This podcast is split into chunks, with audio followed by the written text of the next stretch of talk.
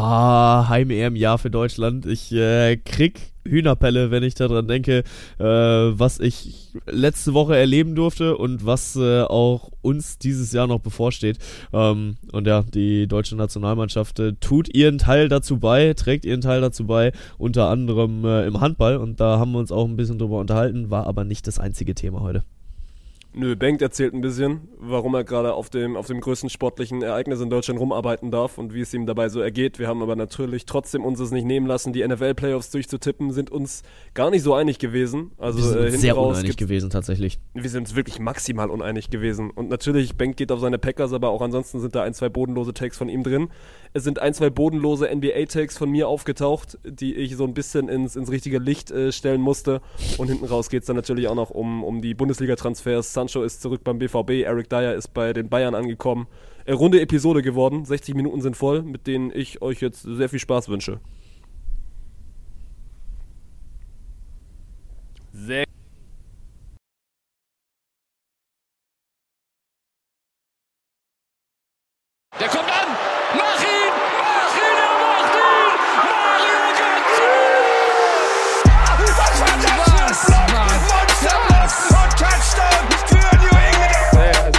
Schiri ist, weiß nicht, Digga. Soll der Cornflakes 10 gehen, aber Noch ein, noch ein, noch ein, Yes. noch ein, noch ein! Da, da, da, da, da, da. großartig. Vettel ist Weltmeister 2-10. Do have a timeout. Decide not to use it. Curry, way downtown. Bang! Bang! Oh, what a shot from Curry! Dann ist es jetzt schon der dritte Versuch. Einmal muss ich den Wochentag nachschauen, jetzt muss ich einmal kurz für Ruhe sorgen. Es ist äh, Freitag, 15.04 Uhr. Herzlich willkommen zur zweiten Folge frisch geschwäbeltes Kölsch im neuen Jahr. Und zum zweiten Mal zu einer ungewohnten Uhrzeit. Ja, das ist äh, diesmal auch gut, weil jetzt kann ich so tun, als hätte ich deine, deine Anfangsfrage verstanden, nicht so wie bei unserer ersten Aufnahme. Ähm, aber ja, wir äh, mussten uns dann doch zeitlich nochmal ein bisschen umorientieren, weil äh, es war eine wilde Reise, die die letzten sieben Tage äh, hinter mir liegt. Ähm, mit Handball-EM, Eröffnungsspiel, dann gestern noch eine zweite Twitch-Show hinterher. Ähm, und ja, es ist einfach unfassbar viel passiert. Da haben wir jetzt aber auch ein bisschen Zeit, das dann dazu auf, äh, das aufzuarbeiten. Ähm, aber äh, auch die viel wichtigere Frage ist ja, wie geht's dir? Und mir geht's gut. Ich habe, äh, und das ist ja auch ein Grund, warum wir jetzt quasi nochmal aufnehmen. Ich habe meinen Aufnahmespot gewechselt. Also ich habe ja letzte Woche, letzte Woche aus dem Allgäu aufgenommen, aber diese Woche ganz normal zu Hause. Aber ich sitze jetzt nicht oben in meinem, in meinem Zimmer, sondern ich bin heute gefühlt und jetzt auch schon die letzten Tage. Das klingt jetzt wieder irgendwie so ein bisschen, also, aber ich, ich springe gerade wirklich von Meeting zu Meeting und, und sitze gefühlt den ganzen Tag in irgendwelchen Calls rum und habe mir dann gedacht, so, also, ja, dann kannst du dich auch in irgendwelche anderen Räume setzen. Und ich habe jetzt das Wohnzimmer für mich gebunkert. Also meine Familie wird's wird's nicht feiern, vor allem weil mein Bruder gerade auch zu Hause ist. Der, der hat schon Klausurenphase gehabt. Also wir sind gerade zu viert, also quasi alle da. Ähm, aber ich habe jetzt gesagt, heute ist das Wohnzimmer meins. Deswegen, ich habe ihm auch gerade gesagt, jetzt wird einmal eine Stunde Podcast aufgenommen. Und äh, dann muss ich nicht den ganzen Tag da oben in meinem, in meinem kleinen Zimmer versauern. Ja, aber muss ich auch sagen, finde ich auch richtig und wichtig. So, äh, das Wohnzimmer ist ja ein Gemeinschaftsraum und äh, du So gehörst ja nämlich. auch zur Familie. Muss man sich dann auch einfach mal bunkern. Und fairerweise muss man ja auch sagen, du hast gerade ein Mikro in der Hand, was so eins zu eins auch eine Bank überfallen könnte. Ich weiß nicht, was du meinst, aber ich habe ja, also quasi, ich habe da nicht mein, mein normales Stativ äh, mit runtergenommen, sondern ich bin jetzt auch Fan von diesem, was wir auch letzte Woche aus, oder was ich letzte Woche ausprobiert habe, also quasi, dass ich das Mikrofon in der Hand habe und dann hat das für mich irgendwie so ein bisschen, äh, ein bisschen angenehmeren Vibe und ich habe mir eine Socke drüber gezogen, damit ich so einen, so einen möchtegern Popschutz habe. Mal gucken, ob das dann was bringt, aber für dich ist es tatsächlich ein sehr guter Anblick, ja. Ja, vor allem, also die Socke hängt halt oben wie so ein schlaffes Kondom dann da einfach drüber und äh, das in ganz schwarz, wie halt wirklich so, so aus so einem schlechten Verbrecherfilm, Ja. die jetzt irgendwo äh, gerade eine Bank ausrauben wollen. Aber ey, also alles, was äh, am Ende eine, eine gute Podcast-Qualität äh, uns beschafft. Von daher, das äh, sieht doch erstmal ganz gut aus. So, ich habe ein bisschen darüber berichtet, dass meine letzten sieben Tage auf jeden Fall schon wild waren. Äh, gehen wir gleich detaillierter drauf ein. Was äh, hat deine letzte Woche so für dich äh, hergegeben? Also im Vergleich zu deiner letzten Woche ist meine Woche, glaube ich, wirklich unfassbar langweilig. Aber das ist von wegen dieses einfach von, von Call zu Call gerade rennen und mit vielen Leuten kommunizieren. Aber das ist, glaube Ich ich, generell so ein, so ein Meeting Anfang Meeting des Jahres. Meeting. Ja, so ein Anfang des Jahres-Dings, was, glaube ich, viele auch relaten können. Weil einfach, also, ja, irgendwie, irgendwie sehr, das Coole ist ja auch, es steht ja dann auch irgendwie viel an und da wird jetzt viel im, im Vorhinein drüber gesprochen und, und abgeklärt, worüber man jetzt auch also noch in der Öffentlichkeit gar nicht so viel drüber, drüber erzählen kann. Aber deswegen es ist jetzt nicht der spaßige Part, aber der Part, der irgendwie auch dazugehört.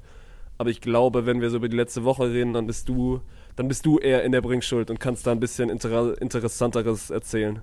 Ja, also ist halt gerade viel Handball, ne? Viel auch einfach drauf vorbereiten, weil äh, unsere treuen Hörer werden es ja wissen, ich äh, bin jetzt auch nicht der, der äh, native Handballer, also ich bin nicht im Handball geboren und äh, komme nicht aus einer Handballerfamilie, muss mir da gerade viel aneignen auch einfach. Also muss mir viel durchlesen, viel, viel anschauen, wenn es um, um die deutsche Nationalmannschaft geht, weil äh, wir mit der EAF zusammenarbeiten und da, wie gesagt, eine Twitch-Show produzieren und diese Woche hatten wir tatsächlich auch schon drei Shows. Also ging am Montag los, äh, waren wir mal mit einem Kickoff dabei und haben dann mal ein bisschen predicted, okay, wer gewinnt denn eigentlich die EM? Äh, hatten einen, einen Gast dabei und äh, Mittwoch dann halt Eröffnungsspiel Spiel zusammen mit äh, Victor Thomas, äh, ehemaliger Rechtsaußen, Weltklasse Rechtsaußen bei Barca, ungefähr alles gewonnen, was es jemals zu gewinnen gab und äh, Martin Wilströp, Beachhandballer seines Zeichens. Ähm, und äh, sehr lustiger Vogel, also das allen voraus. Ähm, und ja, das sind auch die Jungs, mit denen ich meinen anderen Podcast mache, den äh, Home of Handball Podcast, The Spin We Talk Handball. Ähm, und dann gestern gab es halt nochmal das, äh, das zweite Spiel.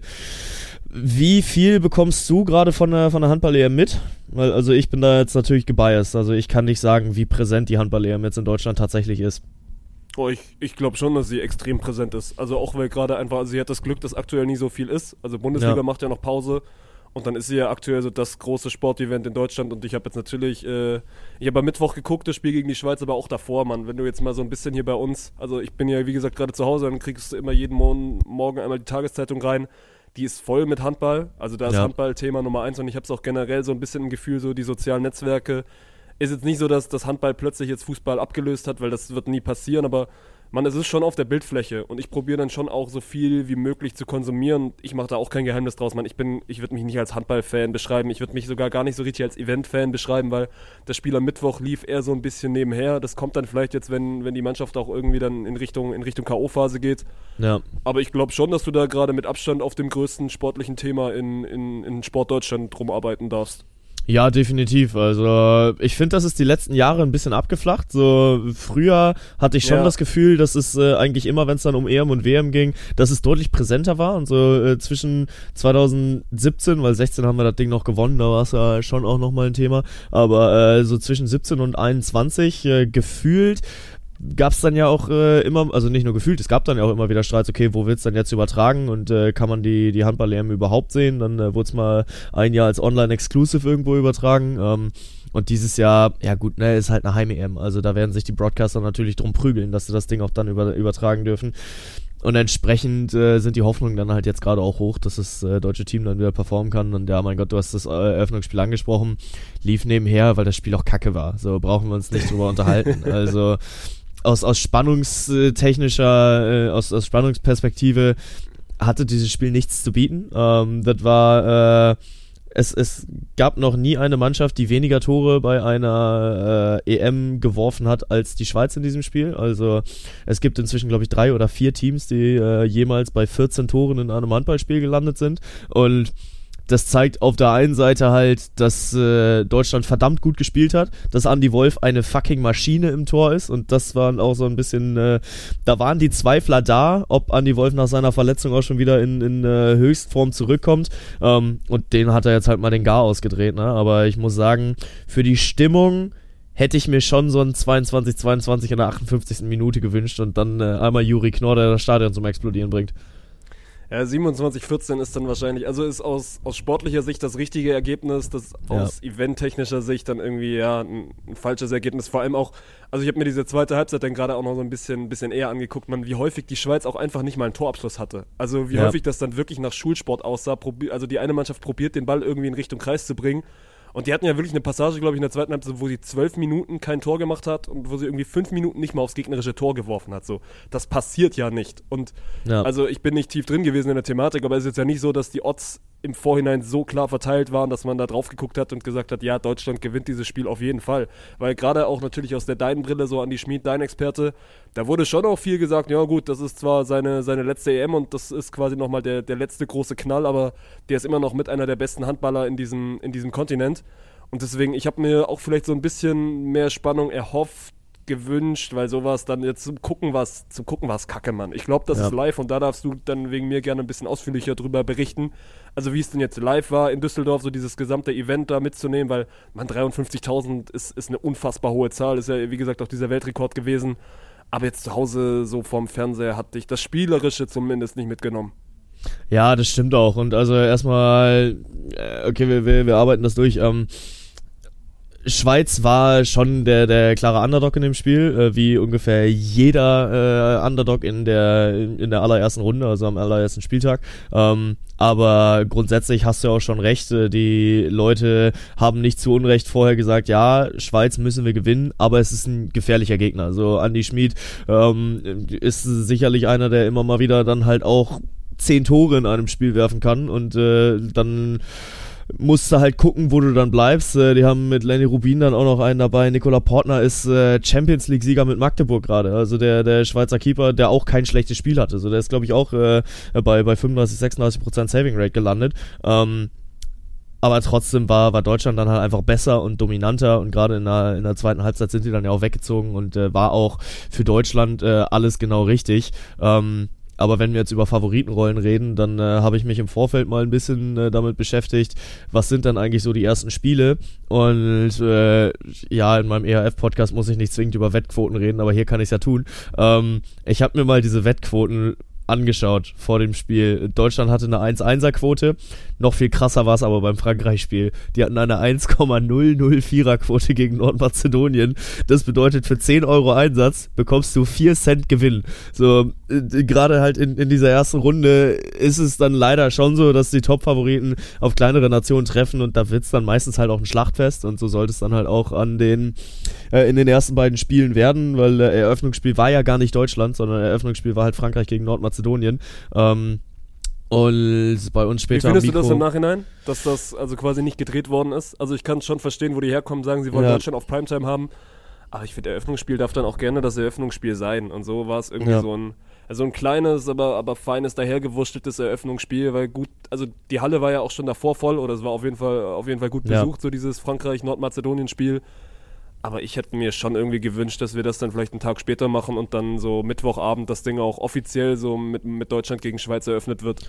Ja, also ich hätte es mir eigentlich auch ganz gut vorstellen können, dass du es dann halt auf ein Spiel beschränkst. So, dass du da dann nicht auf Zwang dann noch, äh, um die Gruppe an einem Tag zu spielen, dann auch äh, erst Frankreich noch davor klatscht. So, es hätte kein Hahn danach gekräht. Ähm, Nein, und, Mann. Und viele Leute wussten auch tatsächlich gar nicht, dass die EM eigentlich schon um 18 Uhr losgeht. Also ich glaube in vielen... Ich auch nicht. Hättest du ja. es mir nicht die Woche davor erzählt, dass das Frankreich gegen Nordmazedonien auch in dieser Halle spielt, dann hätte ich, also hätte ich ganz normal 2030 den Fernseher angemacht und, und dann hätte mir irgendein Kommentator erzählt, dass davor schon die Franzosen gespielt haben. Ja, ja, ja, total. Und also äh, es ist natürlich auch äh, nett dann für Frankreich und Nordmazedonien, dass sie dann halt auch vor dieser Crowd spielen können. Und äh, man kann das ja auch nutzen und das äh, extendet den Tag dann auch ein bisschen.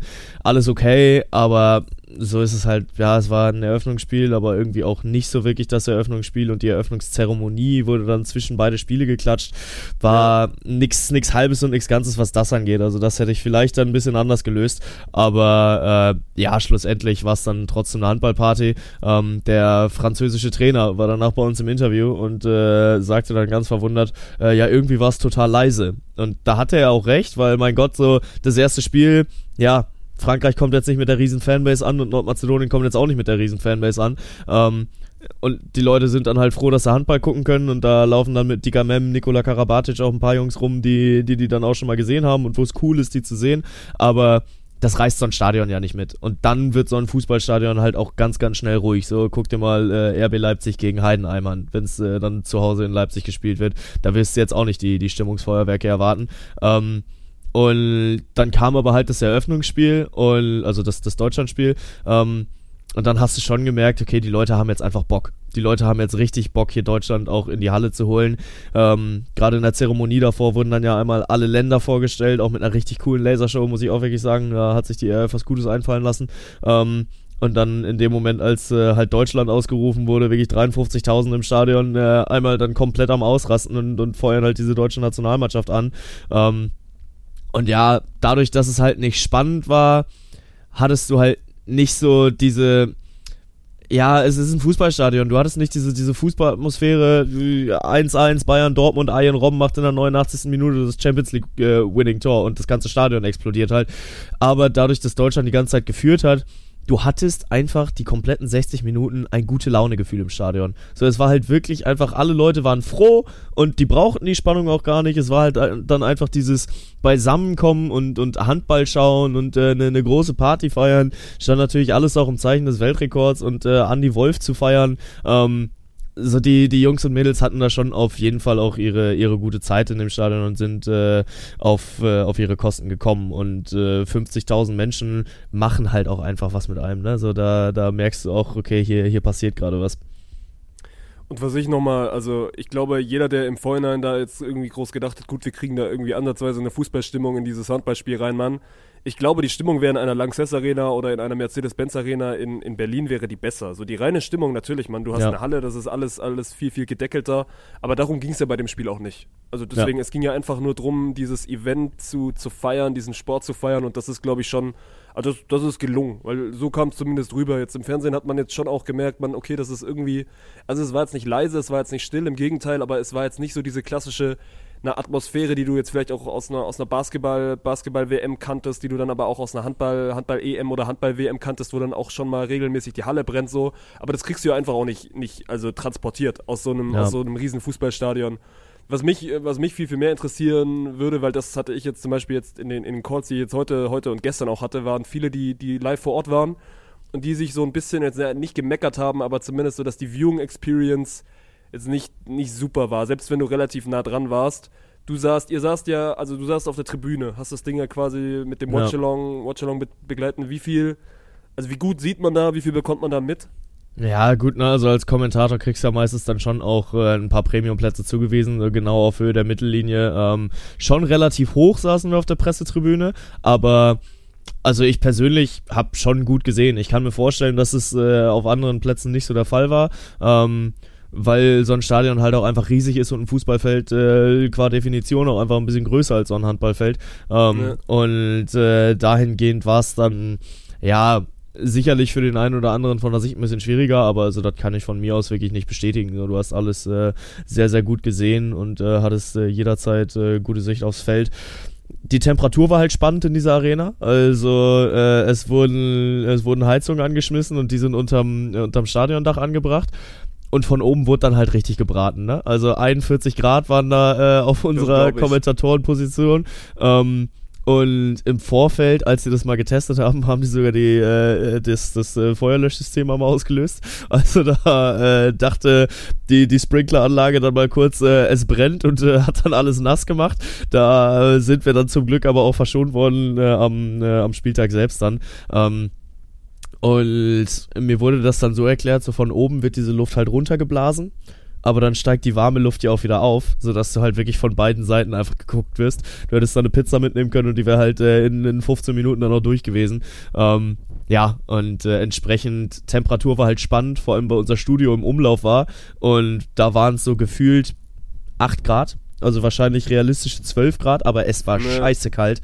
Und dann komm halt mal äh, verschwitzt aus diesem, äh, aus dieser, ja, aus diesem Vogelnest raus und äh, erstmal musste ich mich, und das war halt auch wirklich heftig, ne? So nach dem ersten Spiel, was ich dann äh, Watchalong kommentiert hatte, ähm, mussten wir wieder rüber in, in, unser Studio. Und das war auf der genau gegenüberliegenden Seite. Also wir mussten wirklich einmal ums durchs komplette Stadion. Du hättest keinen längeren Weg aussuchen können für, äh, für diesen, äh, ja, für, für ähm, vom Watch-Along-Studio zum, zum äh, anderen Studio zu kommen. Und dann gucke ich auf mein Handy und sehe die Nachricht, äh, Jungs, beeilt euch bitte, Uwe Gensheimer wartet. Und Uwe Gensheimer lässt du nicht warten. Ich sagte, wie es ist. Ähm, und dann musste ich mich halt wirklich durch 50.000 Menschen prügeln. Ähm, musste mir auch ein bisschen was anhören. Äh, manche Menschen sind wohl wichtiger als andere. Und da dachte ich mir nur, Stimmt, nein, das natürlich nicht. Aber ich habe äh, mit meiner Akkreditierung gewedelt wie äh, schon lange nicht mehr oder eigentlich noch nie, um halt oh, mir irgendwie Leute den. hasse ich, sag ich dir jetzt schon äh, sofort, ne? Wenn mir ja, da irgendjemand kommt, ich. ja, ich habe eine Akkreditierung, jetzt darf ich hier schnell und wichtig durch. Ich musste. Nicht machen. Nicht ja. machen. Ja, ich, äh, ich verstehe es, aber ähm, ich äh, musste mich da dann einmal ein, ein bisschen durchboxen, um dann möglichst schnell dann auch wieder, wieder unten zu sein. Und dann waren wir bei äh, Uwe Gensheimer, konnten uns mit dem halt noch ein bisschen unterhalten. Ähm, sowieso die Gäste, die halt da waren, waren auch einfach äh, sehr namhaft, hat sehr viel Spaß gemacht und entsprechend, ja, war das äh, eine gute Zeit, alles in allem da in Düsseldorf. Wo rankt das? Also ist das die Eins jetzt erstmal? Oder, oder wird das dann vielleicht von einem möglichen. Was macht denn? Macht ihr EM-Finale auch? Ja, EM-Finale machen wir auch. Darfst du das Also- dann auch hier direkt machen? Oder also gibt es da schon so einen Einsatzplan, wo du dann Dips drauf hast und sagst, ja gut, das Watch-Along, das Watch-Along-Spiel will ich auf jeden Fall machen?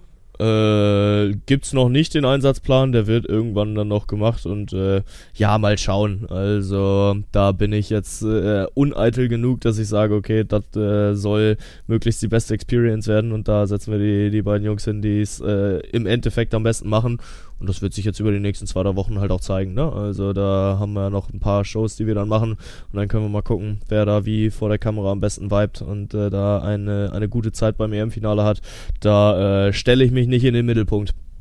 Aber probieren wir das mal trotzdem noch zum Abschluss irgendwie ein bisschen zu erklären, weil es ja schon was anderes, also es ist nicht das klassische Kommentieren, was du machst, sondern es ist ja quasi ein Watch-Along. Also man sieht euch für diejenigen, weil ich glaube jetzt nicht, dass jeder sofort weiß, was, was, was mit diesem Watch-Along gemeint ist. Man sieht quasi eure Köpfe, man sieht den Spielstand, man sieht die, man sieht die Uhrzeit und dann, also probiere zu beschreiben, was du dann in diesen 60 Minuten machst. Ja, also was wir quasi machen wollen, ist halt einfach so ein, so ein gemeinsames Handball gucken. Also es ist dann jetzt nicht, wir, wir sitzen da und machen klassisch Radiokommentator für die Leute, die das Spiel nicht gucken können, sondern es ist halt so ein bisschen, okay, wir nehmen euch mit in die Halle, wir sind äh, direkt dran, schnacken mit euch über das Spiel, wie seht ihr das Spiel, ähm, erzählen uns Geschichten. Äh, ich habe mein, mein erstes Spiel mit Martin gemacht. Martin äh, kennt auch sehr, sehr viele Leute aus dem Handball sehr, sehr gut und hat da dann immer mal wieder eine, eine Geschichte zu, zu erzählen. Und wir können uns da einfach Zeit nehmen, was du dir im Fernsehen halt äh, einfach nicht nehmen kannst. Und das ist halt echt ganz geil.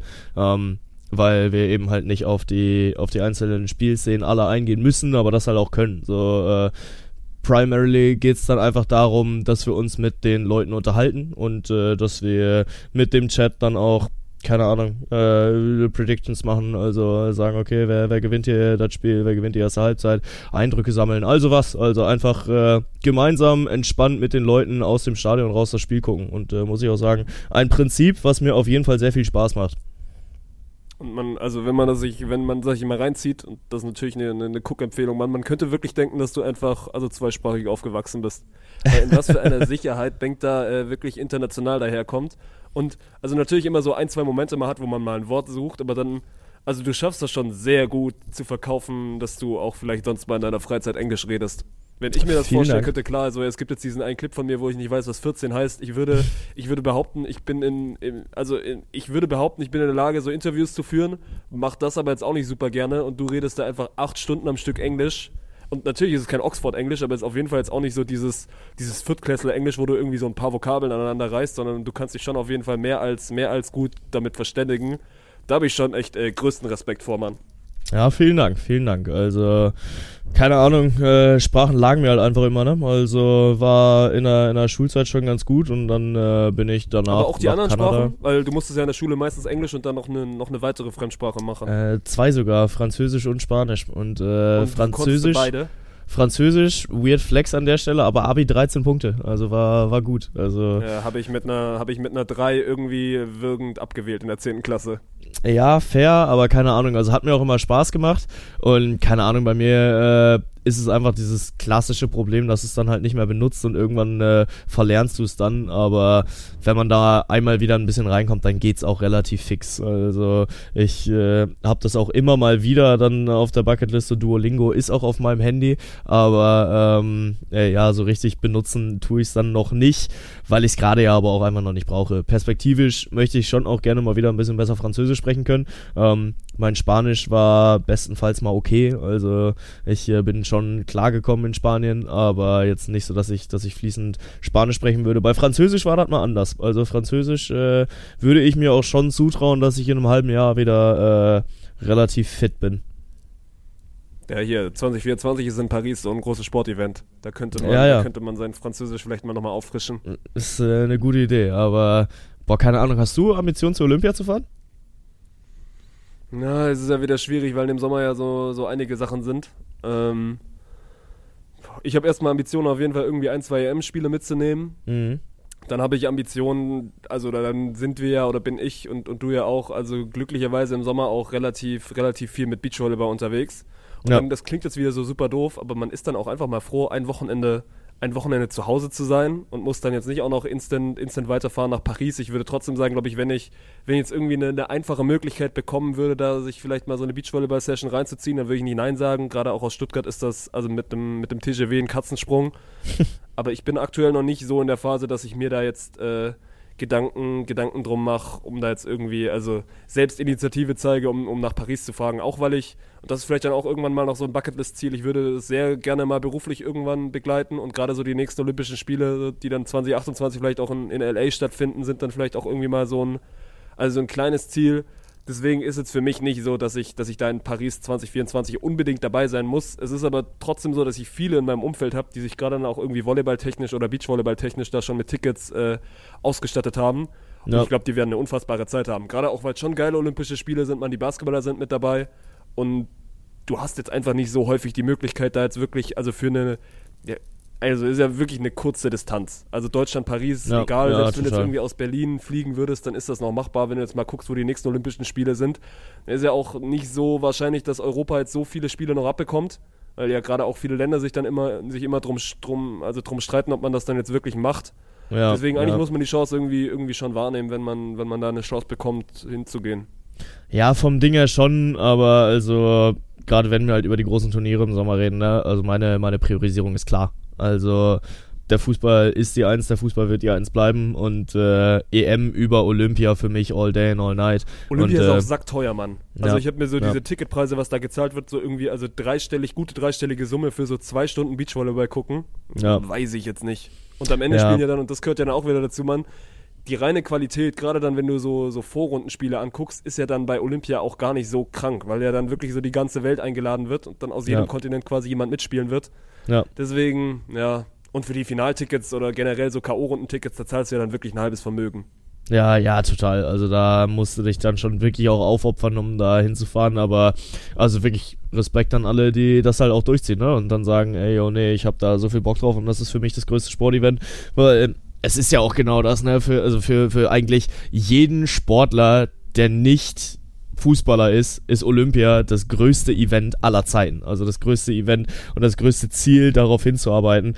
Ähm, und ich glaube, so ist es halt auch für viele Fans, die äh, einfach äh, jedes Mal wieder Bock auf Olympia haben. Das sind ja auch immer wieder geile Geschichten, die da entstehen. Ne? Von daher äh, muss man ja auch sagen, es ist schon eine, eine Riesenchance und eigentlich wäre es auch eine gute Zeit, da, da dann jetzt hinzufahren. Aber also wenn da halt äh, drei Wochen vorher erst eine Heim-EM in, in Deutschland zu Ende gegangen ist und zwei Wochen vorher Taylor Swift hier war, dann äh, sind die Prioritäten halt klar geklärt. Stimmt, Taylor ist ja auch noch. Taylor ist ja auch noch. Ich hatte, habe ich dir erzählt, ich hatte wirklich eine kurze Phase, wo ich mal nach Ticketpreisen für Taylor Swift geguckt habe. Oh echt, aber auch mit der Ambition dann tatsächlich hinzufahren? Na, als ich die Preise dann gesehen habe, habe ich es mir, ich mir doch nochmal anders überlegt. so cool ist die dann doch nicht. Nee. Äh, ja, nee, aber äh, ist schon so, ist schon auch ein bisschen teurer, aber keine Ahnung, ist halt auch eine, eine geile Experience, ne? Wo, wir- wo wir bei Taylor Swift sind, ähm, um das Thema dann auch zu beenden, ähm, die hat ja auch ihren, ihren Kinofilm, ne? Und wenn wir dabei horrenden Preisen sind. Ähm, und diesen, äh, diesen Film kannst du dir bei Amazon nicht kaufen, du kannst ihn dir nur ausleihen. Und normalerweise Leihpreise bist du ja bei 3, 4 Euro dabei. Du musst 17 Euro zahlen, um diesen scheiß Film zu leihen. Ja, ist wie ein Kinoticket. Ja, also es ist äh, nur halt mit der schlechteren Viewing Experience, weil dein Soundsystem nicht so geil ist. Aber du hättest ihn für 17 Euro tatsächlich auch im Kino sehen können. Also was ist denn das? Die Frau hat Marketing wirklich komplett einmal gedribbelt und ausgespielt. Die Frage ist, ob sie dich damit auch ausgespielt hat. Nein, ich. Äh, Hat sie noch nicht? Nee, und Aber vor gut, du allem. kriegst ja, du kriegst ja die, also du kriegst ja die Live-Viewing-Experience. Genau, und, und das zahlst dafür wollt- wahrscheinlich 15 mal so viel. Äh, reden wir nicht drüber, aber ja, ich äh, krieg die Live-Viewing-Experience. ähm, es ist wahrscheinlich sogar gar nicht so schlecht geschätzt. Ähm, ja, aber Also wenn die, wenn die Ticketpreise im Internet so stimmen, dann ist das wirklich in der Riege. ja, es ist auf jeden Fall in dem Bereich unterwegs. Ähm, ja, aber äh, ich hatte es mir überlegt, ob ich das mache, weil äh, das wäre mein Weihnachten gewesen. Ich hätte mir dann mich an Weihnachten, am, am zweiten Weihnachtsfeiertag hingesetzt und äh, mit einem Taylor Swift-Konzert Weihnachten verbracht, was auch keine schlechte Option gewesen wäre. Aber äh, 17 Euro war es mir dann nicht wert. Da habe ich mir dann doch lieber im Kiosk zwei Flaschen Sekt für geholt. Bessere Entscheidung. Taylor Swift Ja. kannst du auch, kannst du auch Spotify anmachen oder irgendwelche ein, zwei YouTube-Clips anschauen. Zahlst Ja. keine 17 Euro für. Ich äh, bin grundsätzlich zufrieden, wie mein Weihnachten gelaufen ist. Von daher, da äh, bin ich nicht böse drum. Ähm, ja, ich glaube, also Handball haben wir ja dann quasi so ein bisschen durch. Ähm, dazu hast du wahrscheinlich auch keine äh, relevanten Takes Du, mehr. ich offen. werde, ich werde jetzt nicht anfangen, mit dir über, über relevante Handballtags zu reden. Ich finde, wir können, also gerade dann nächste Woche, wenn das Turnier ein bisschen fortgeschrittener ist, dann können wir gerne auch noch ein bisschen so auf Sportliche eingehen. Die Ja. deutsche Mannschaft hat jetzt erstmal mit, mit Nordmazedonien den zweiten Gegner vor der Brust, den sie schlagen müssen. Und dann kriegst du einen, ein Endspiel gegen Frankreich. Und danach sind wir, glaube ich, alle ein bisschen schlauer, wo, wo es denn hingehen könnte. Ja, also Endspiel ist es noch nicht dann. Äh, vielleicht um euch an, auch einmal abzuholen. Also Deutschland wird dieses Spiel gegen Nordmazedonien gewinnen. Da äh, brauchen wir uns nicht drüber unterhalten. Also Deutschland muss dieses Spiel auch gewinnen. Und dann geht's in die Hauptrunde. Also dann äh, ist Deutschland in der Hauptrunde. Da gibt's dann vier Gegner aus zwei Kreuzgruppen. Und äh, ich sag mal so, das Spiel gegen Frankreich wird dahingehend ein verdammt wichtiges, weil du nimmst die Punkte aus der Vorrunde halt mit in die Hauptrunde und spielst dann nicht nochmal gegen Frankreich, aber dann spielst du halt gegen die Gegner aus der Kreuzgruppe und da warten dann halt einfach auch äh, Island und Spanien auf dich, die äh, potenziell dann auch äh, mit Titelfavoriten beziehungsweise Island dann halt auch äh, ähnlicher Underdog-Status wie Deutschland hat. Ähm, so, das werden dann halt die wirklich gefährlichen Spiele. Aber jetzt gerade ist halt, wie gesagt, ne, also ich habe ja die Wettquoten einmal verlesen. Also es ist gerade relativ klar, wer welche Spiele gewinnt. und ähm, entsprechend, ja, wird das Turnier auf jeden Fall noch ein bisschen spannender werden. Ähm, das heißt aber, wir, wir können uns ein bisschen mit anderen Themen beschäftigen und äh, wir beschäftigen uns mit dem äh, zweitgrößten Thema, was mich diese Woche glücklich gemacht hat. Die Green Bay Packers. Ich war auch Sie wirklich haben's kurz geschafft. davor, ich habe deine, ich hab deine Instagram-Post gesehen. Ich war Mhm. kurz davor zu fragen, ob du jetzt einfach wirklich durchziehst, bis zu diesem Playoff-Spiel nur noch in Green Bay Packers-Merch rumzurennen, Digga. Jedes Mal, wenn ich dich irgendwo gesehen hat, hättest du entweder deine Packers-Mütze auf oder deinen Packers-Hoodie an oder Mhm. Ja. diese Packers-Jacke. Oder äh, Packers Trikot. Damit bin ich auch Ja, natürlich. Also Montag habe ich dann auch. den Hype-Train. Ja, Montag habe ich es auch gerockt. Ja, also mir kann man jetzt wirklich nicht vorwerfen, dass äh, ich äh, jetzt erst auf den Packers Merch eingestiegen bin. Nö, so, du, machst bin, das, du machst das schon relativ lange. Ich bin Aber den ganzen Sommer mir in noch mal- dieser noch Packers-Jacke. Ne, Ja, ja, ja. Ähm, nee, aber Montag war ich dann auch äh, erstmal mit, mit äh, Trikot und Cap dann noch im Office und hab mir die dann auch schön auf den, auf den Tisch gelegt, weil ich hatte wirklich gute Laune einfach, ne? Also äh, Sonntagabend das Spiel gegen die Chicago Bears. Die Defense hat sie auf neun Punkte niedergerungen und äh, Jordan Love diese Offense dann tatsächlich auch in die Playoffs geführt. Und da warten jetzt die Cowboys. So, ich äh, bin vorsichtig optimistisch, zumindest mal, dass es halt ein geiles Spiel wird. Ähm, und ja, also überhaupt diese, diese Ausgangslage, dass wir jetzt in den, in den Playoffs sind, ich habe nicht mehr dran geglaubt. So, ich habe äh, die, die Hoffnung tatsächlich verloren. Und ja, du wirst mir jetzt erzählen, dass du es mir ja gesagt hast. Aber also, äh, mir kann halt auch niemand erzählen, dass du ernsthaft dran geglaubt hast, dass die Packers nach äh, 13 Wochen in die Playoffs kommen. Ihr könnt das trotzdem klippen. Geht in die Folge, Ja. ich suche sie euch sonst nochmal raus. Und äh, da, da war ein Believer hier in diesem Podcast und der ist nicht Ben Kunkel. Aber Ja. ich, will, ich will da auch gar nicht, äh, gar nicht weiter drauf rumreiten. Äh, also kurze Frage, die mir gerade die mir gerade in den Sinn gekommen ist. Bist du Sonntagabend in Düsseldorf oder? Mm, nee, ich bin potenziell hier in Köln und guck mit Freunden. Also wir haben jetzt unsere. Das ist also sehr schade, aber vielleicht bin ich dann auch einer deiner Freunde. Äh, Du kannst gerne kommen. Du, ich, ich nehme dich gerne mit. Also ich die. muss mal gucken, ich bin Sonntagabend tatsächlich mit dem glorreichen Fußballverein aus Cannstatt in Gladbach mhm. und werde mir das angucken, weil ich ja Samstag Sendung habe und Ja, Sonntag gut, aber, aber- keine Sendung habe. Und die Packers spielen 22.30 Uhr.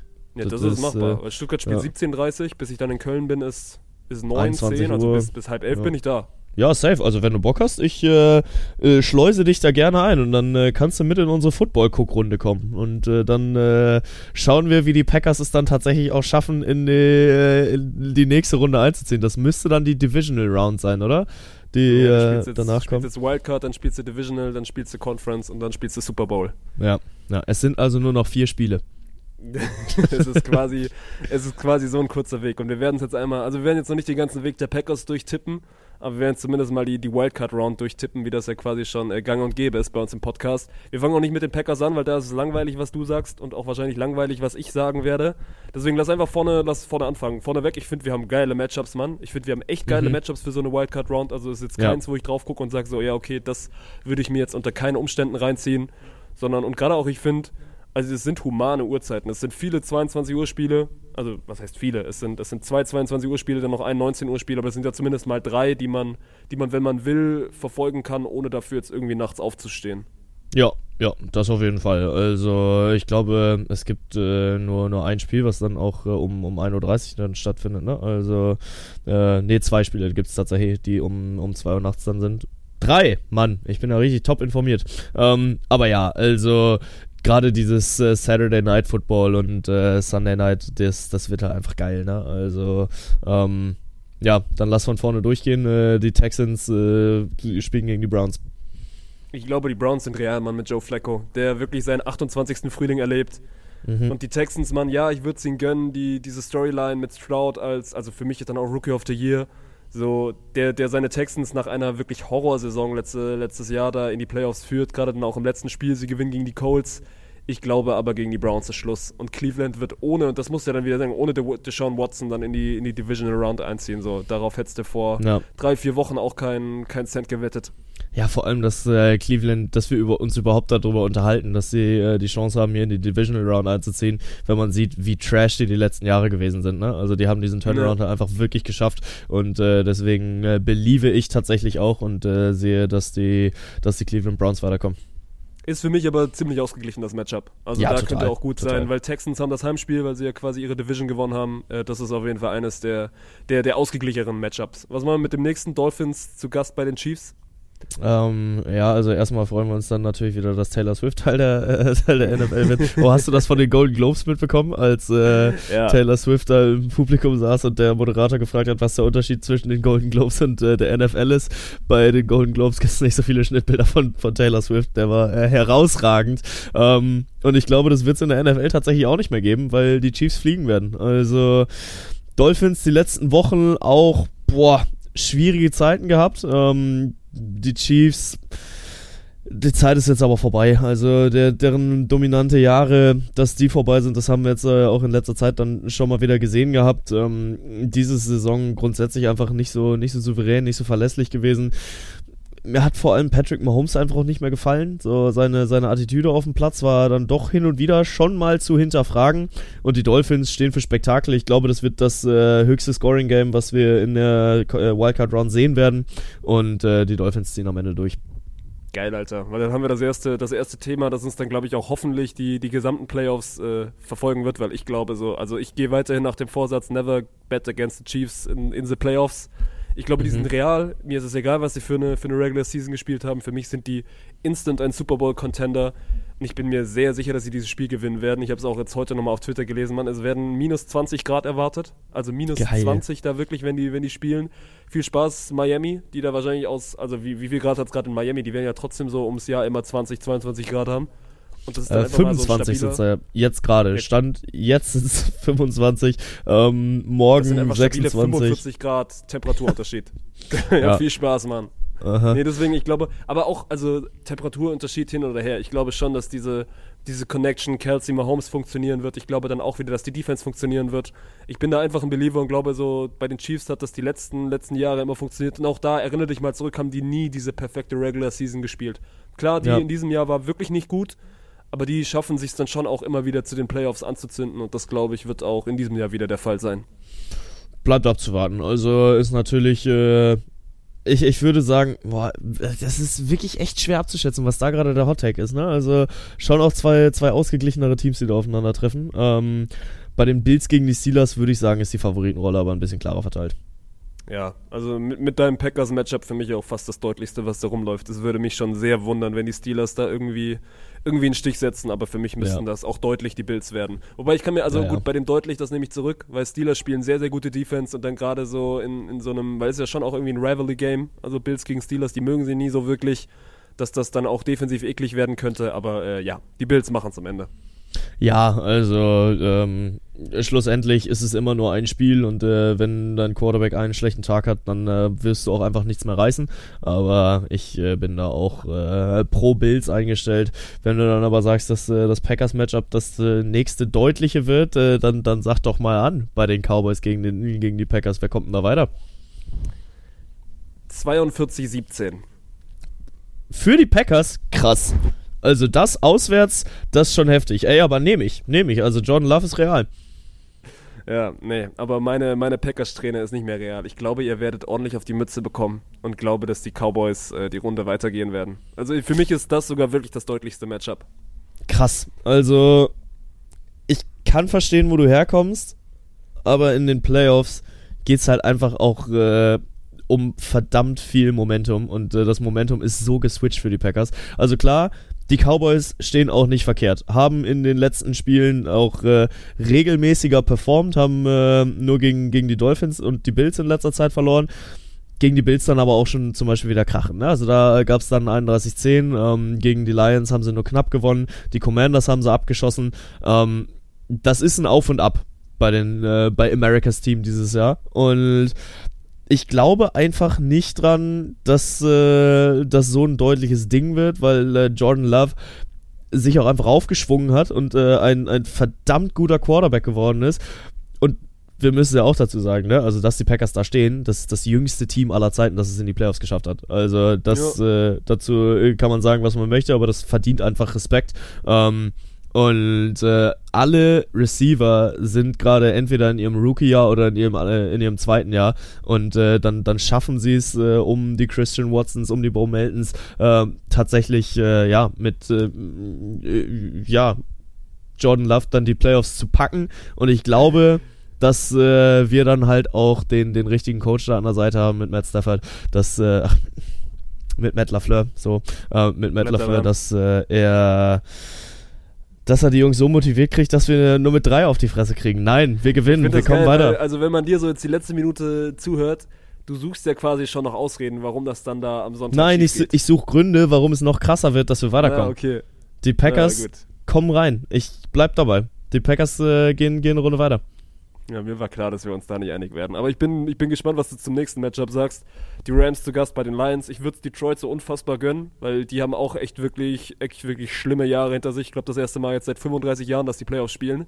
Mhm. Aber die Rams ist auch, und das hörst du ja so aus Amerika, Mann, das ist, stehen bei vielen so auf diesem Geheimfavoritenzettel, weil die einfach eine schlechte Regular Season gespielt haben, weil sie gefühlt alle verletzt sind. Und jetzt sind sie alle wieder da.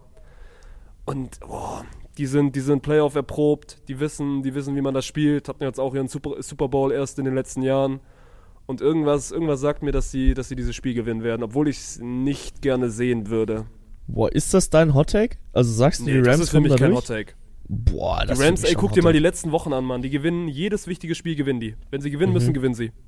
Sie verlieren Krass. gegen die Ravens in Overtime. Die Ravens sind für mich nachweislich mit den 49ers mit Abstand das beste Team gerade. Und seitdem Ja. die wieder komplett sind, stehen die ja wirklich. Es geht ja los mit diesem Sieg gegen die Seahawks. Und seitdem stehen die einfach 7-1. Ja, ist auch richtig, aber weißt du, wer die, die Rams davor geschlagen hat? Ach ja, die Packers. Ach ja, zu drei. Ähm, aber ja, ähm, äh, gut, klar, gegen, gegen die Ravens kannst du verlieren und sie, sie schlagen auch die Niners, wobei die Niners jetzt äh, letzte Woche halt auch schon ihren, ihren Top-Seed sicher hatten und da auch zu 100% nicht mehr all-in gegangen sind, äh, um äh, jetzt keine Verletzung zu riskieren hier vor den, vor den Playoffs.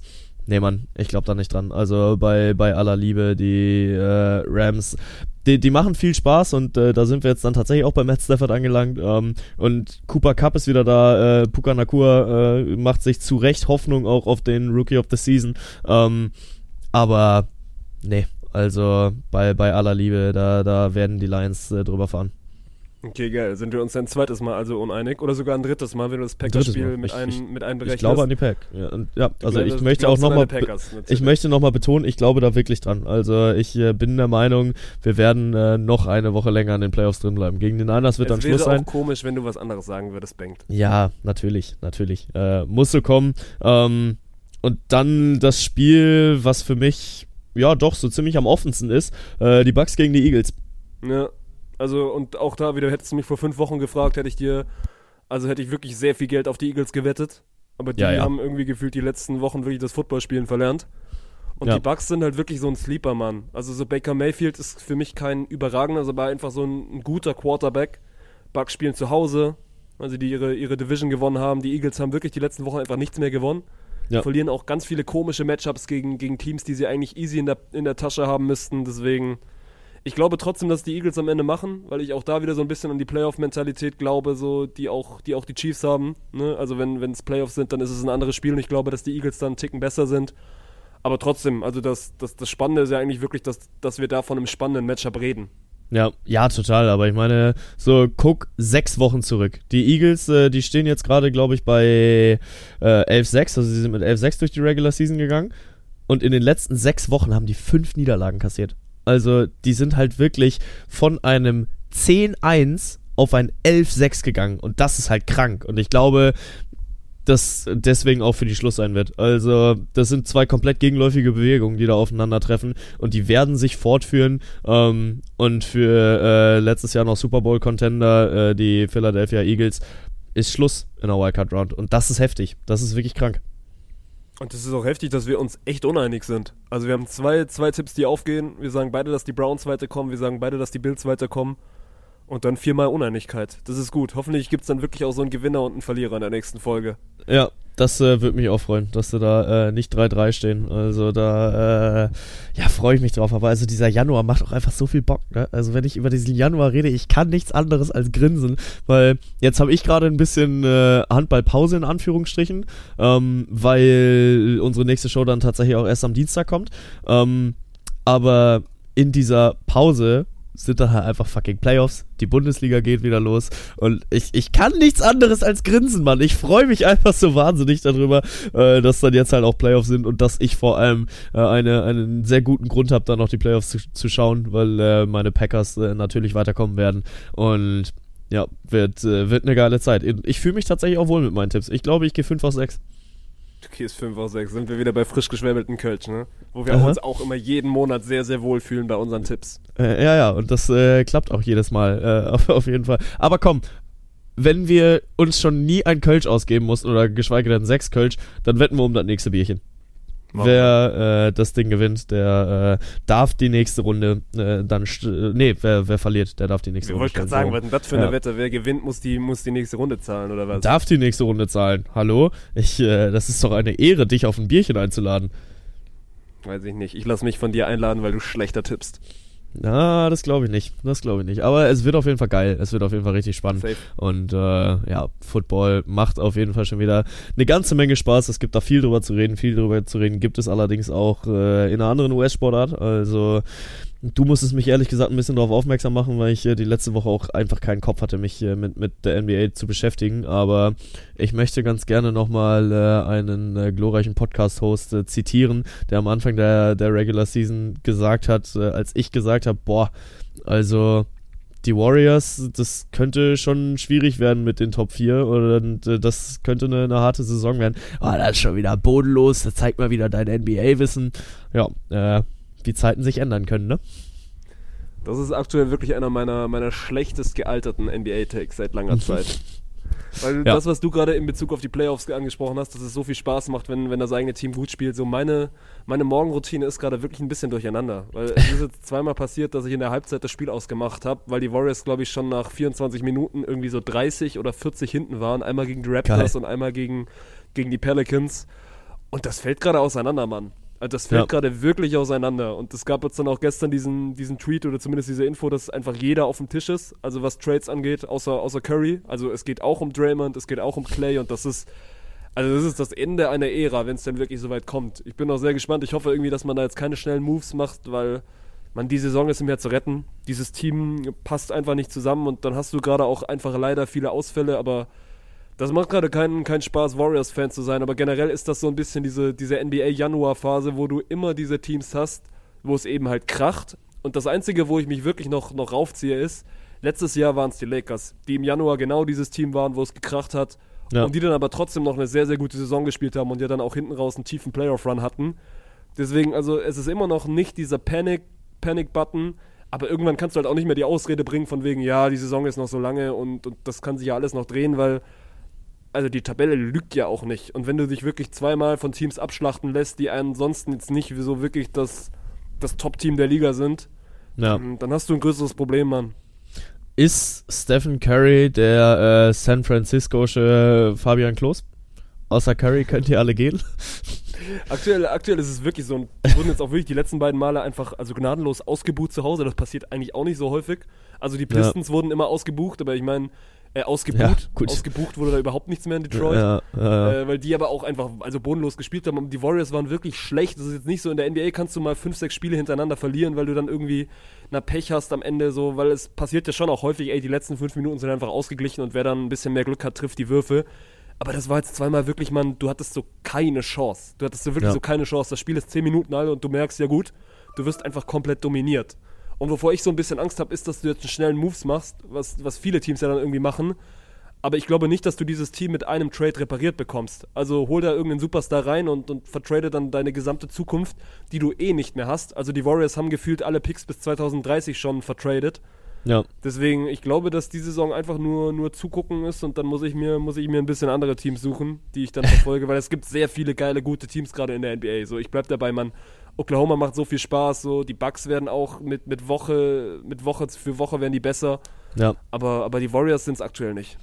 Aber also, was ich mich halt so ein bisschen frage, was ist denn da passiert? So vor der Saison, klar, ein paar Leute haben schon predicted, dass es eine harte Saison äh, werden könnte für die, für die Warriors, aber die haben doch ihren Kern zusammengehalten. Also da ist doch eigentlich äh, nichts, nichts Großes passiert, was jetzt äh, so einen Absturz erklärt. Und das kannst du ja nicht alles auf Draymond Green zurückführen, der sich zweimal daneben benimmt und äh, für eine unbestimmte Zeit raus ist. Du kannst schon aber trotzdem viel auf Draymond zurückführen, weil also dir fehlt halt einer deiner, also jetzt nicht vielleicht drei besten Spieler, aber dir fehlt auf jeden Fall mal dein Leader und der fehlt dir ja zum einen sportlich, aber der fehlt ja dann auch irgendwie. Ich glaube jetzt nicht, dass Draymond in dieser Saison jetzt der, der krasse Leader ist, wenn er da irgendwie ein, ein Feldverweis nach dem anderen bekommt. Ja. Und dann ist es auch wirklich, also Andrew Wiggins hat verlernt, wie er Basketball spielt. Der war 2022 der Grund dafür, dass sie den Titel holen und der also ist wirklich bodenlos unterwegs. Und das zieht sich so ein bisschen durch, man. Curry spielt auch nicht gut gerade, Thompson spielt nicht gut gerade. Das bedingt sich alles so ein bisschen. Jetzt ist Chris Paul auch noch verletzt, hat sich die Hand gebrochen. Also da läuft gerade auch schon sehr, sehr viel schief und das ist natürlich auch alles mit ein bisschen Pech versehen. Aber das kann keine Ausrede sein, dass du, dass du dich zweimal wirklich vor eigener Halle einfach abschießen lässt.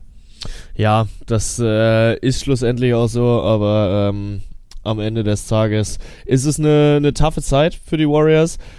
Ist ja aber auch einfach part of the deal, ne? Also so funktionieren diese, diese Franchise-Systeme in der USA halt auch, dass äh, nach einer guten Zeit häufig dann auch einfach mal eine schlechtere Zeit kommt und äh, ich, ich sag mal so viel, das scheint keine Momentaufnahme zu sein, was bei den Warriors da gerade abgeht. Vielleicht, vielleicht. Vielleicht sitzen wir auch in drei, vier Wochen wieder und sagen, ja gut, es war dann doch Ja. eine Momentaufnahme. So ganz habe ich die Hoffnung noch nicht aufgegeben, aber das Geile ist, es gibt auch meinen, also meinen wöchentlichen, meinen wöchentlichen NBA-Talk mit Yannick. Der besteht Mhm. wirklich darin, dass ich ihm eine Woche sage, dass ich losgelassen habe und dann die nächste Woche wieder irgendwie sage, ja, vielleicht sind wir doch noch real. Also das ist ja dann auch diese, weil viele sagen immer, die NBA im Januar ist langweilig und ich verstehe das auch, weil da viele, also weil es häufen sich die Verletzungen, es geht nicht Ja. so wirklich in Richtung, in Richtung Playoffs und es geht ja dann meistens erst so nach dem All-Star-Break wieder los.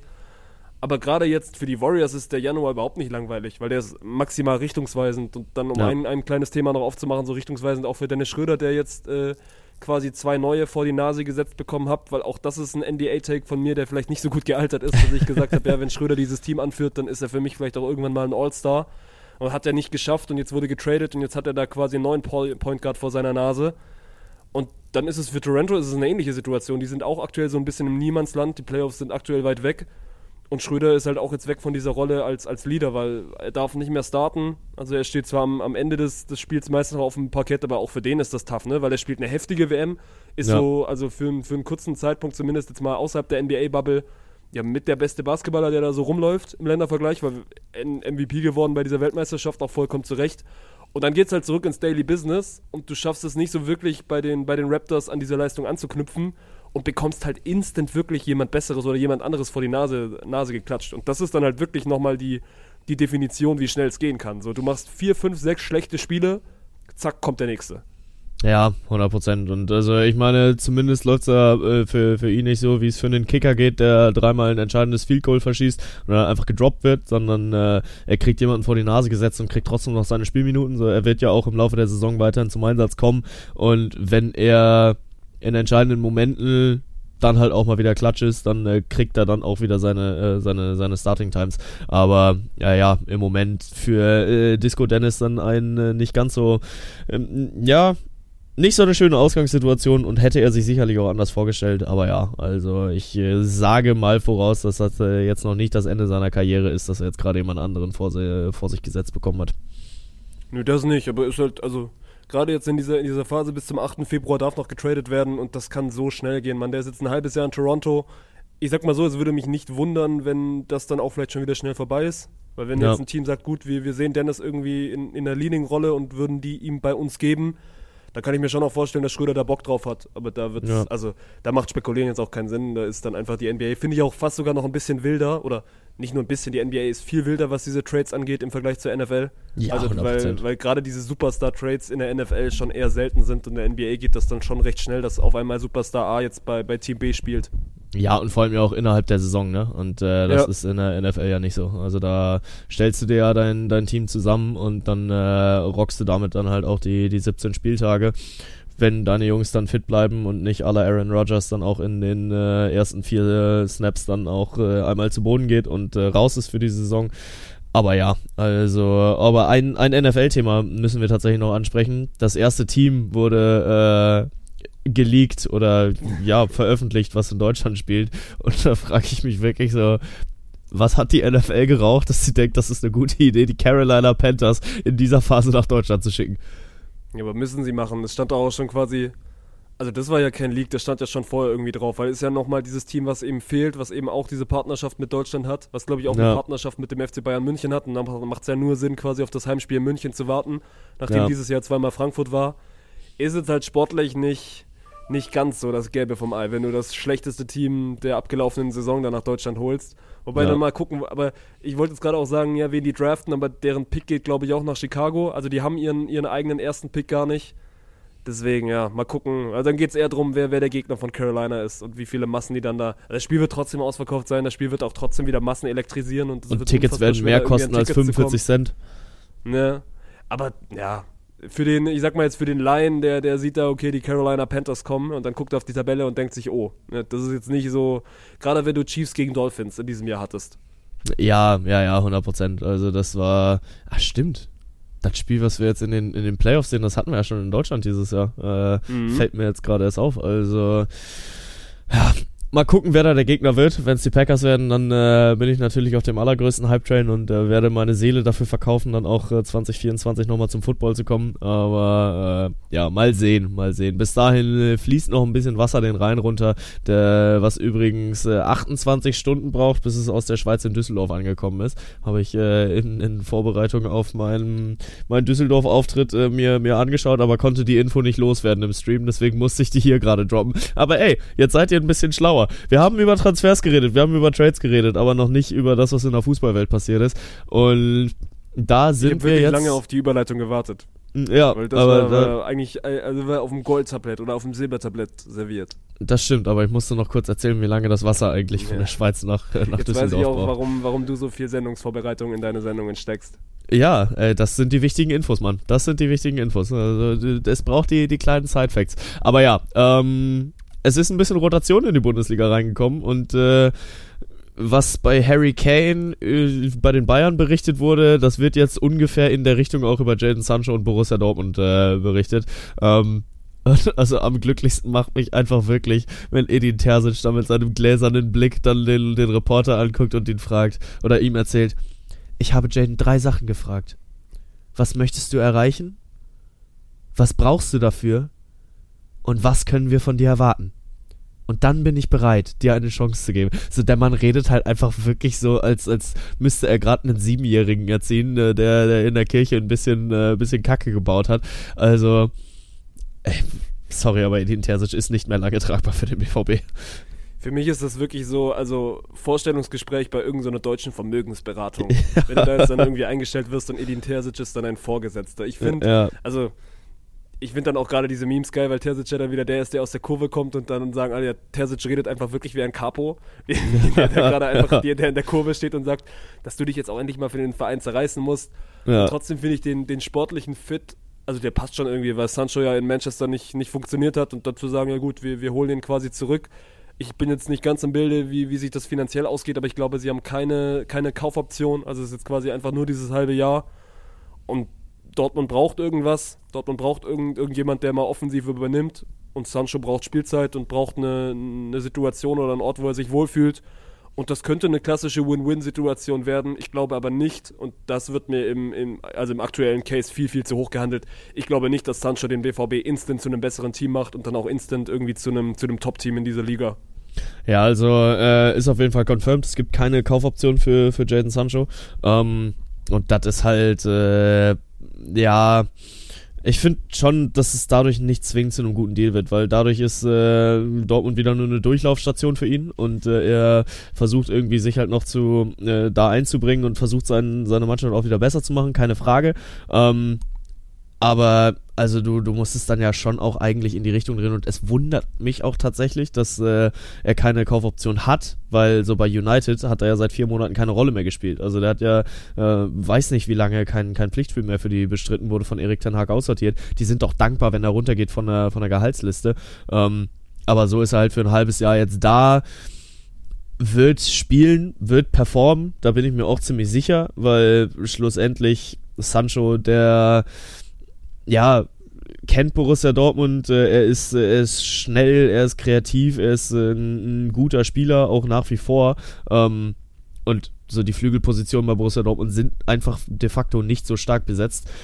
Keine Ahnung. Also es reicht ja, wenn er in, in äh, vier Spielen gut performt, im Achtelfinale Hinspiel, im Achtelfinale Rückspiel und äh, potenziell im, im Viertelfinale der Champions League und dann hast du eine gute Saison von Borussia Dortmund gesehen. Aber ja, ich glaube halt nicht, dass das äh, die, die Lösung von Dortmunds Problem ist und äh, gerade nicht im, in, in langfristiger Hinsicht.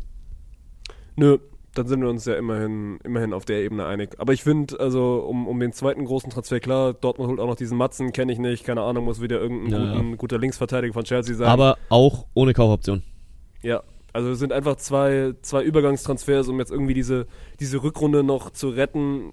Ich bin sehr gespannt, ob die noch zu retten ist, weil gut, also das ist jetzt wieder, ich glaube nicht, dass Stuttgart da direkt ganz, ganz oben bleibt, aber sie werden Bayern nicht einholen, sie werden Leverkusen nicht einholen und sie werden für mich auch Leipzig nicht einholen und dann bist Ja. du die vier und probierst irgendwie diesen Champions League Rang, diesen Champions League Rang noch zu forcieren und dann international noch irgendwie zu gucken, was geht. Und dann sollen dir Sancho und, und Matzen da auf dem Weg helfen.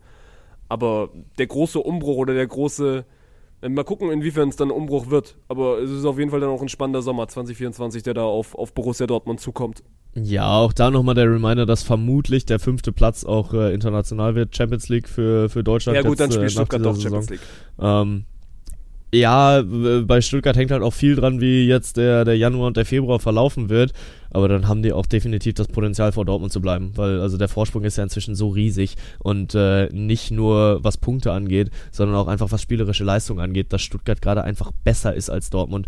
Ähm, und wenn sie einerseits äh, Girassis äh, Abwesenheit nicht nur überleben, sondern eventuell sogar besser daraus kommen, weil ein Dennis Undaff da sogar noch mehr Selbstvertrauen draus schöpft, dann äh, hat diese Stuttgarter Mannschaft weiterhin Potenzial, was ich ihnen am Anfang der Saison äh, nicht, nicht zugesprochen habe. Also das äh, muss ich auch weiterhin äh, betonen, dass ich da gesagt habe, Stuttgart wird nicht Champions League spielen. Da muss ich einen 180 machen. Also das äh, sieht auf jeden Fall gerade sehr, sehr gut aus. Und über Girassi gibt es auch noch keine Neuigkeiten. Es ist wunderschön, Mann. Wir leben auch 2024 weiter in diesem Paralleluniversum. Und hoffentlich leben wir da auch 2025 noch drin. Nee, Kirassi ist ja, wobei, das ist jetzt ja quasi der, der Afrika-Cup-Fluch, weil Boniface hat sich ja verletzt und, Mhm. und Girassi auch. Bei Boniface ist es ja aber anscheinend wirklich irgendwie, dass er jetzt bis April raus ist. Ja. Also das ist was, was Heftigeres bei Girassi. Der hat irgendwie einen Schlag auf den Oberschenkel bekommen. Ich glaube, der spielt jetzt aber trotzdem erstmal den Afrika-Cup.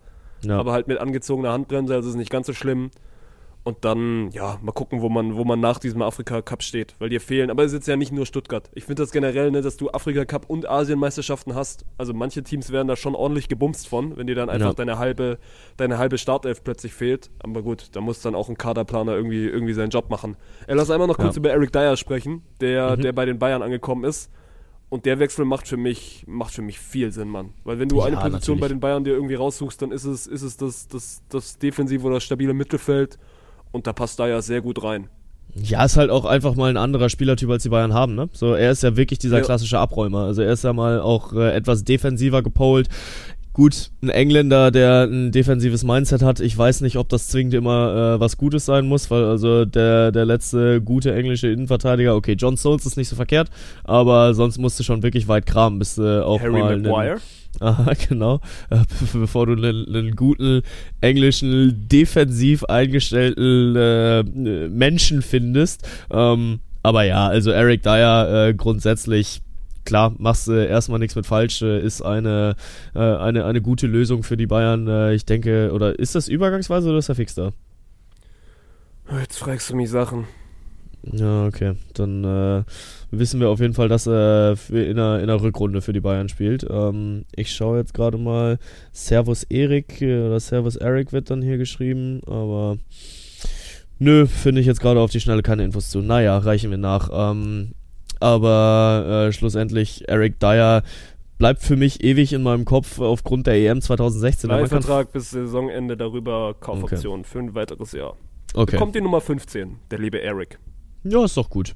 Ähm, der Mann kann Freistöße schießen. Das, äh, deshalb ist er mir noch im Kopf, weil äh, der bei der Oh, EM hoffentlich kann er auch 2016 Ecken schießen. Weil Ja. ich, also wenn die Bayern weiterhin mit Kimmich Ecken schießen, dann gewinnst du international keinen Blumentopf.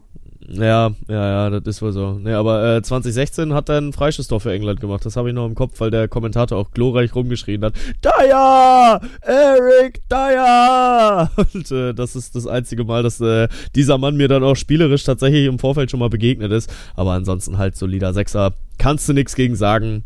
Gute, gute Arbeit. Ähm, ja, und ich glaube, damit haben wir aber auch unseren Transfer-Talk. Ja, abschließende Laudatio dieser, dieser Folge geht in Richtung Emre Can, der vollkommen verdient Nationalspieler des Jahres geworden ist, mit dem größten Abstand, den es in diesem Voting jemals gegeben hat. Ich glaube, er hat irgendwie so 35.000 Stimmen bekommen und dann kommt irgendwann ganz, ganz weit hinten Niklas Füllkrug. Und ja, einfach verdient. Hat ein, hat ein hervorragendes Länderspieljahr gespielt. Er hat äh, auch auf Instagram dazu geschrieben, ja, gegen Frankreich und Belgien war ja immerhin ganz okay. Also er hat sich äh, dann auch schon dazu geäußert. Ähm, aber ist doch geil, dass äh, Emre Can endlich für das gekürt wird oder für das ähm, gekrönt wird, was er dann auch für, für die Nationalmannschaft seit Jahren leistet. Also genau die richtige Entscheidung. Ähm, war aber nicht die abschließende Laudatio, sondern die abschließende Laudatio, die äh, geht in Richtung des größten Fußballers, den dieses Land tatsächlich jemals gesehen hat, äh, Franz Beckenbauer. Auf ewig äh, soll sein Name über Deutschland thronen. Ähm, Ballon d'Or-Gewinner, äh, absolute Maschine in der Innenverteidigung, äh, Weltmeister als Spieler, Weltmeister als Trainer, hat dieses Land fußballerisch bereichert, auch wenn äh, wir da aus, aus Fanperspektive wenig dazu sagen können, weil es halt einfach weit vor unserer Zeit war. Aber es ist auf jeden Fall eine, eine prägende Figur der, der deutschen Fußballhistorie gewesen und das wurde deutlich. Also das wurde sehr, sehr deutlich, egal wann man äh, über Fußball gesprochen hat. Irgendwann kam die Sprache zum Kaiser und äh, der Kaiser wird auch äh, auf ewig mit dem deutschen Fußball verbunden bleiben. Und wir können einfach nur Danke sagen, uns äh, verneigen, vor allem was er für, für Deutschland, für die Bayern, für den deutschen Fußball getan hat. Ähm, eine sehr, sehr große Persönlichkeit, die uns da verlassen hat. Bin gespannt, ob da überhaupt mal irgendwann jemand kommt, der da so ein bisschen in Fußstapfen treten kann. Weil, Ja. weil was der gewonnen hat, ist unfassbar und was der generell dann auch und das ist, ich habe diese, diese Bayern-Doku gesehen. Beckenbauer für Bayern war schon heftig, Mann. Das war, Ja. das war schon heftig. Und deswegen, ja, äh, die bessere Laudatio als in Richtung von Emre Can, der vielleicht ja auch noch ein ganz, ganz großer werden kann. Mal schauen, was er 2024 dann bei der Heim-EM da so auf die Platte bringt. Ja, mal gucken. Aber äh, naja, schlussendlich äh, bleibt zu sagen, vielen Dank auch für die nächste Folge. Und äh, dann sind wir schon bei Nummer zwei dieses Jahr. Gucken wir mal, was da noch kommt. Und Martin, mach zu den All. Macht's gut, ciao, ciao.